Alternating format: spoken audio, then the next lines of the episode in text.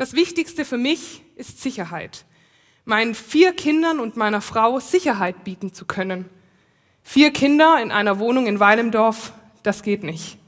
Die Stadt Stuttgart schreibt ein Neubauprojekt aus für Familien mit vielen Kindern. Wir bewerben uns, ich bete. Das wäre gut. Zeit vergeht, Erleichterung. Es hat geklappt. Danke dir, Sicherheit. 24. Dezember, 15.45 Uhr. Ich wollte mit meinem dreijährigen Sohn Heiligabend bei meinen Eltern mit meinem Bruder verbringen, gemeinsam Weihnachten feiern, in den Gottesdienst gehen, aufgeregte Kinderaugen sehen, Raclette essen, Gemeinschaft haben. Jetzt bin ich auf dem, im Auto auf dem Weg nach Hause. Paul hat Fieber bekommen. Er ist total fertig und müde und schläft. Wir sind gleich daheim und dann trage ich den süßen 17 Kilo Kloß in sein Bett und werde dann auf meiner Couch sitzen, alleine in meinem Wohnzimmer. Heiligabend. 5. Januar, 5.30 Uhr. Es liegt eine anstrengende Nacht hinter uns. Noch mehr hinter meiner wunderbaren, es folgt eine kurze Ergänzung vom Hauptprotagonisten, starken, attraktiven, klugen, liebevollen, bewundernswerten und wundervollen Frau die vor sechs Stunden ihren Blasensprung hatte. Und jetzt bist du da. Leni, hallo. Wow, ich bin Papa. Das zweite Mal. Mir fehlen die Worte. Ich bin überwältigt. 20. März 2022. War das die richtige Entscheidung? Die letzten 15 Jahre, das ist mein halbes Leben, habe ich hier gewohnt. Ich stehe in meiner Küche es ist Freitagnachmittag, Feierabend. Die ersten Sonnenstrahlen des kommenden Sommers legen sich über den Kessel. Ich trinke einen Weißwein und rauche eine dazu. Ich sehe raus und werde ruhig. Ich fühle mich plötzlich eins mit der Entscheidung, mehr Richtung Berge zu ziehen, mehr zu meinem Bruder und zu meiner Schwägerin. Gut damit, mutig zu sein und Neues zu wagen.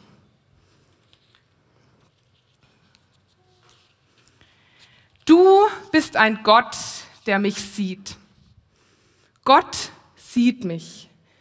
Gott hört mich. Gott fühlt mich. Mit diesen Themen haben wir uns in den letzten drei Wochen beschäftigt, im Rahmen unserer Predigtreihe Jahreslosung Extended, Gott mit allen Sinnen. Und heute schließe ich diese kurze Predigtreihe mit den ganz großen Gefühlen, würde ich sagen. Gott berührt mich. Ich habe euch drei Punkte mitgebracht, um der Sache auf den Grund zu gehen. Erstens, Textlichkeiten. Zweitens, diese Berührungen. Und drittens, meine Gefühle, Gefühle, Gefühle. Doch bevor ich starte, möchte ich noch kurz mit euch beten. Himmlischer Vater, ich danke dir für diesen Sonntag und ich danke dir dafür, dass wir hier gemeinsam mit dir Gottesdienst feiern dürfen. Und ich möchte dich bitten, dass du meine Worte segnest, dass du Herzen öffnest und dass du berührst. Amen.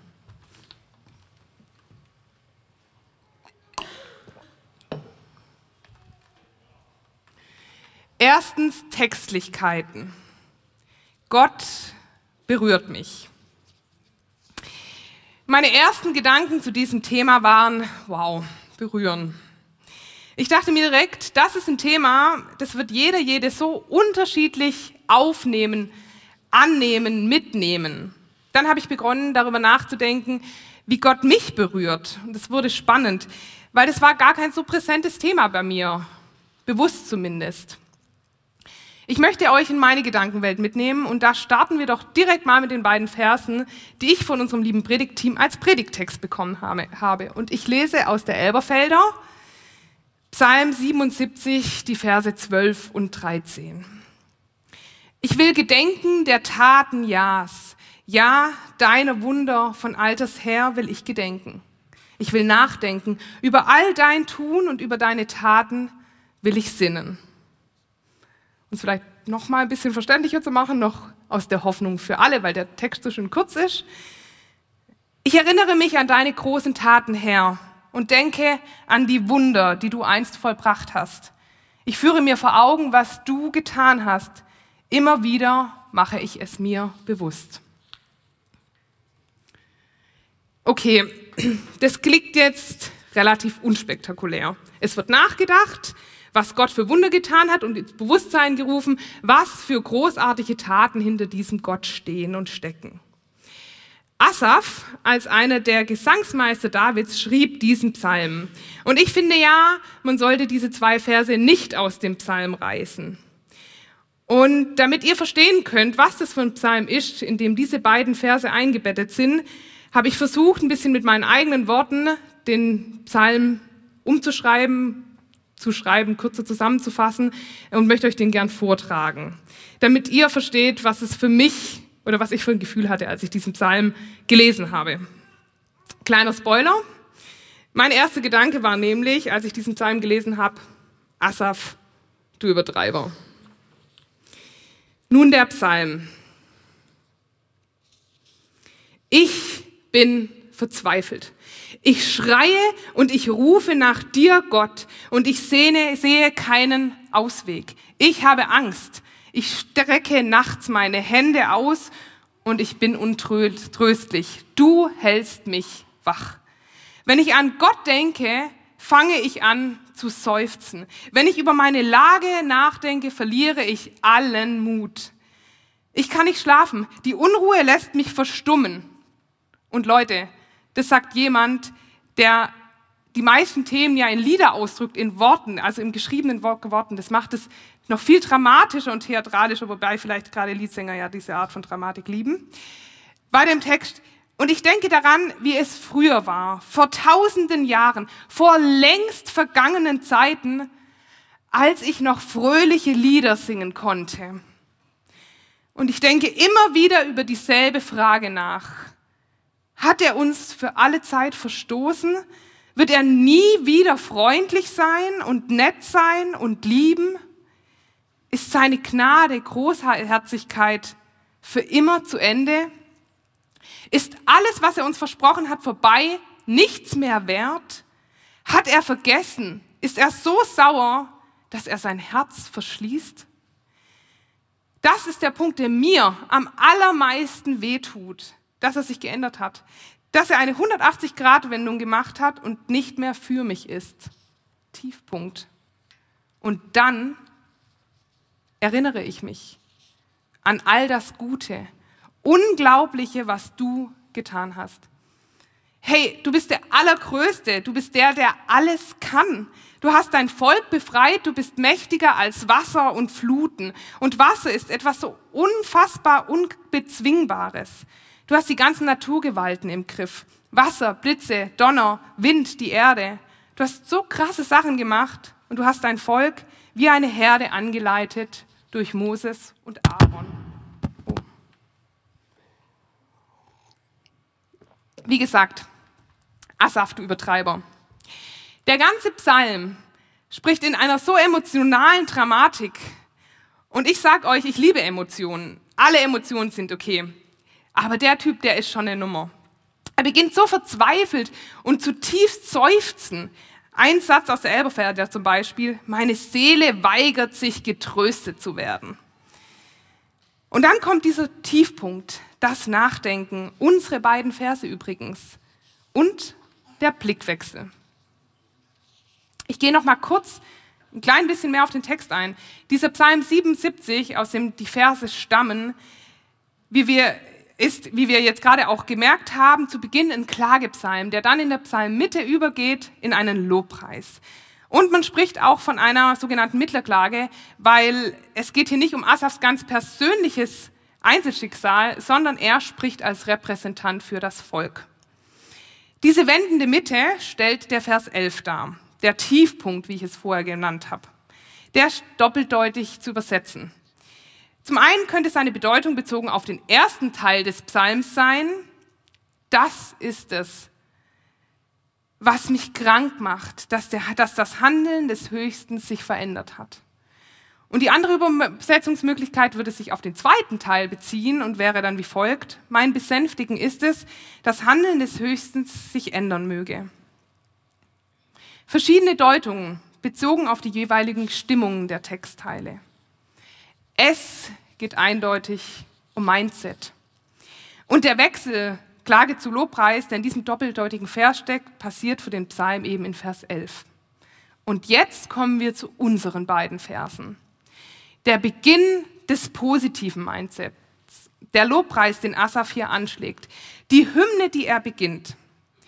Er entscheidet in diesen beiden Versen, was er da, ähm, dass er das jetzt tun wird. Dass er daran denken wird, was Gott Großes getan hat. Was für Wunder hinter diesem Gott stehen. Was für positive Zeiten und Erlebnisse er bzw. dieses Volk mit ihrem Gott in Verbindung bringen. Er wird irgendwie kurz sachlich und dann entscheidet er für sich. Er gibt vor, was das weiter mit ihm macht. Im Anschluss folgt dann eben dieses Positives, die Erkenntnis über den wahren Gott, diese Einsicht, dass der Beginn eventuell etwas übertrieben war oder dass eben genau diese Gefühle auch zu der Beziehung zu Gott gehören und in einer Offenheit auch ihren Platz haben. Zweiter Punkt, Berührungen, diese Berührungen. Gott berührt mich. Berühren. Lass uns gemeinsam mal anschauen, was hinter diesem Berühren überhaupt steckt. Weil ich eben glaube, dass alle, alle unsere Definitionen hier so unterschiedlich divers und vielleicht auch kontrovers sind. Der Duden erklärt. Oh Gott, irgendwas. Ich bleibe ganz ruhig. Der Duden erklärt äh, dieses Berühren auf drei Weisen. Erstens die körperliche Berührung, so ein Streifen. Dann ein kurzes Erwähnen, wenn ein Thema berührt wird oder zum Beispiel diese Angelegenheit wurde in dem Gespräch nicht berührt. Und drittens, in bestimmter Weise auf jemanden wirken, jemanden beeindrucken. Diese Nachricht hat mich tief berührt. Das berührt mich überhaupt nicht im Sinne von Gleichgültigkeit. Über Punkt zwei müssen wir nicht weiter reden. Und wir sprechen davon, dass Gott uns berührt. Und da schließe ich auch diesen körperlichen Kontakt einfach mal zusammenfassend aus. Wobei ich nicht ausschließe, dass man nicht eventuell auch was Körperliches spüren kann bei Berührung Nummer drei. Es geht für mich da einfach um das Berühren der eins zu eins Körperkontakt bei dem ersten. Dann googelte ich weiter und stieß auf die Erklärung, jemanden berühren, zu einem Gefühl anregen. Zum Beispiel zu Trauer, Nachdenklichkeit oder Unmut. Und auch hinzuziehen möchte ich eine Berührungserklärung eines philosophischen Seelsorgers, Herr Professor Schmidt. Die greift diesen Begriff noch mal schöner in ihrer Unterteilung. Er unterscheidet in vier Formen der Berührung. Die körperliche Berührung, die seelische Berührung, die geistige Berührung und die transzendente Berührung. Professor Schmidt geht in seiner Unterteilung viel mehr darauf ein, wie Berührung sein kann oder wie sie sich anfühlen kann, wie das aussehen kann und nicht nur auf diese Erklärung, was dieses Wort an sich heißt, wie so wie es der Duden macht. Also eine seelische Berührung ist, wenn ich tief in meinen Gefühlen berührt werde, werde, etwas meine Energie anregt, mein ganzes Menschsein durchdringt wird. Und die Palette ist hier riesig. Das könnte zum Beispiel sein, wenn du was Schönes erlebst und die Gänsehaut bekommst. Hier auch dieses körperliche Thema wieder. Oder Ekel. Wenn dir was so richtig unangenehm ist. Die geistige Berührung, die Berührung in Gedanken. Durch Gespräche, Texte, Bücher, diese Predigt. Etwas, was dich nachhaltig beschäftigt. Und zum Schluss die transzendente Berührung. Etwas, was über unsere gewöhnlichen, endlichen Erfahrungen hinausgeht. Etwas, was Religion dem Glauben zuzuordnen ist. Die Beispiele vieler, mit denen ich darüber geredet habe, wie sie das erlebt haben, dass Gott sie berührt hat, waren tatsächlich da einzuordnen. Es geht um Allmacht. Wenn ich abends auf dem Balkon stehe, zu den Sternen hochschaue und mir überlege, wie viele Sterne es wohl sein mögen, dann kann mich ein Schauder erfassen. Ich kann zutiefst davon berührt sein, dass ich als kleines endliches Wesen inmitten einer solch unglaublich bewundernswerten Unendlichkeit existieren darf. Das ist gemeint mit transzendenter Berührung. Das könnte natürlich auch was viel abstrakteres, unerklärlichere Dinge sein. Ich finde diese Unterteilung und unter äh, Beschreibung, wie Berührung aussehen kann, voll gut als Grundlage für unser Thema, wie Gott mich berührt, wie Gott dich berührt. Dass wir uns überhaupt mal vorstellen können, was damit gemeint ist. Und wir das vielleicht mal auf unser Leben und unsere Erfahrungen legen können, projizieren können zur Reflexion. Ich bin der Meinung, dass sich diese Berührung nicht unbedingt immer so klar diesen Gruppen zuordnen lässt. Muss sie aber auch gar nicht. Es geht ums Berühren. Eine Ergänzung von mir noch, zum Beispiel das, was der Professor hier als transzendente Berührung beschreibt, würde jemand, der vielleicht keinen religiösen oder spirituellen Hintergrund hat, auch als Berührung wahrnehmen. Dann vielleicht seelisch oder ein Gefühl der Zufriedenheit, der Freiheit. Und umgekehrt gilt dies natürlich auch für die eher sachlichen oder rationalen Menschen unter uns. Die ordnen diese Berührung nicht unbedingt Gott zu. Eine wichtige Erkenntnis. All diese Beschreibungen und Definitionen von Berührungen zeigen uns ja, um was es bei Berührung geht. Um Gefühle und Emotionen. Darum, dass das angeregt wird von Gott bei mir und bei dir. Ich kann mir vorstellen, dass der Umgang mit diesem Thema bei jedem von uns super unterschiedlich ist. Ich zum Beispiel, ich sag's wie es ist, ich habe es auch vorhin schon gesagt, ich bin da voll dabei. Emotionen sind mein Ding. Ich liebe sie nicht immer und nicht alle, aber ich bin Fan davon zu sagen, alle Gefühle sind gut und wichtig und okay. Und ich bin mir sicher, dass es hier den einen oder die andere gibt, welcher sich damit schwerer tut. Mit dem Thema Gefühle. Die von mir schon angesprochenen eher sachlichen oder rationalen unter uns zum Beispiel. Aber diese Berührung muss ja nicht immer in jedem, bei jedem im gleichen Maße hochgradig emotional sich anfühlen. Vielleicht ist es ein Gefühl von Sicherheit, was sich berührt, oder Dankbarkeit, ganz ruhig und vielleicht auch Gelassenheit. Wer sich mit seinen Emotionen nicht so schwer getan hat, zumindest um sie vielleicht auf seine Weise den geschriebenen Liedern auszudrucken, ist unser Freund Asaf. Ich hatte euch den Text ja vorhin vorgetragen. Und wow, das ist schon hochgradig von Gefühlen und Emotionen überladen. Berührung, jemanden zu einem Gefühl anregen. Das macht Gott und er tut es hier mit Asaf. Und zwar nicht erst ab Vers 12. Gott berührt nicht erst dann, wenn der Text schön wird. Das Gefühl als aus unserer Sicht positiv ist. PsychologInnen sprechen in der Regel nicht von positiven oder negativen Gefühlen, von guten oder schlechten Gefühlen. Sie unterscheiden in angenehme und unangenehme Gefühle. Und unangenehme Gefühle sind unglaublich wichtig. Die müssen wir ernst nehmen. Sie zeigen uns, wo wir offene Bedürfnisse haben. Einsamkeit zum Beispiel, ein unangenehmes Gefühl, das Bedürfnis von Nähe und Gemeinschaft. Bei der Erklärung jemanden berühren, jemand zu einem Gefühl anregen, da standen Beispiele. Aufregen, nahegehen, auffühlen, erschüttern, treffen, zu Herzen gehen, beeindrucken, bewegen, ergreifen, beruhigen. Viele dieser Gefühle würden wir nicht als angenehm einstufen. Das sind unangenehme Gefühle, mit welchen hier berührt wird.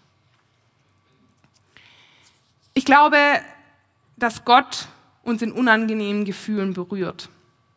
Er zieht uns in allen Lagen und mit allen den Dingen, die etwas mit uns machen. Gott berührt Asaf und das nicht erst am Ende des Textes.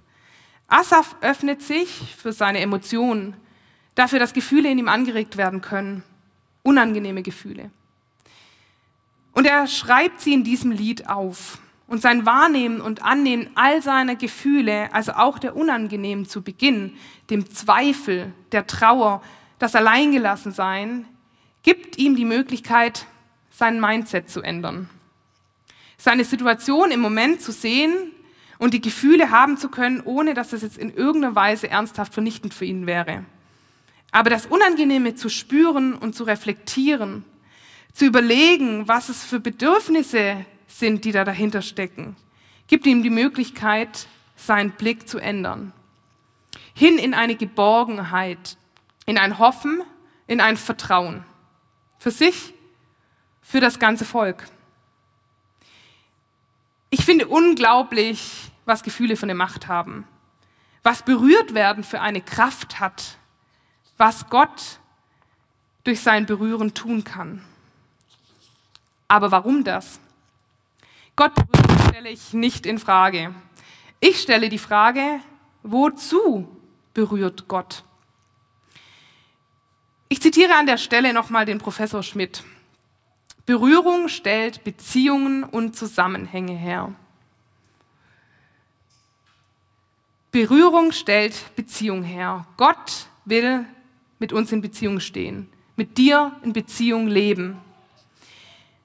Also es ist jetzt, glaube ich, nicht so wahnsinnig überraschend, dass Beziehung, Berührung und Gefühle irgendwie einen Zusammenhang haben, oder?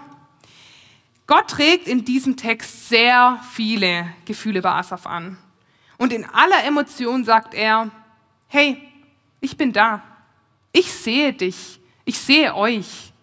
Ich stehe in Beziehung mit euch. Immer. Das ändert sich nicht. Und Asaf schafft es, in seiner kommunizierten Verzweiflung zu reflektieren und zu sagen, halt, stopp, ich denke mal drüber nach und das beruhigt mich, gibt mir Hoffnung.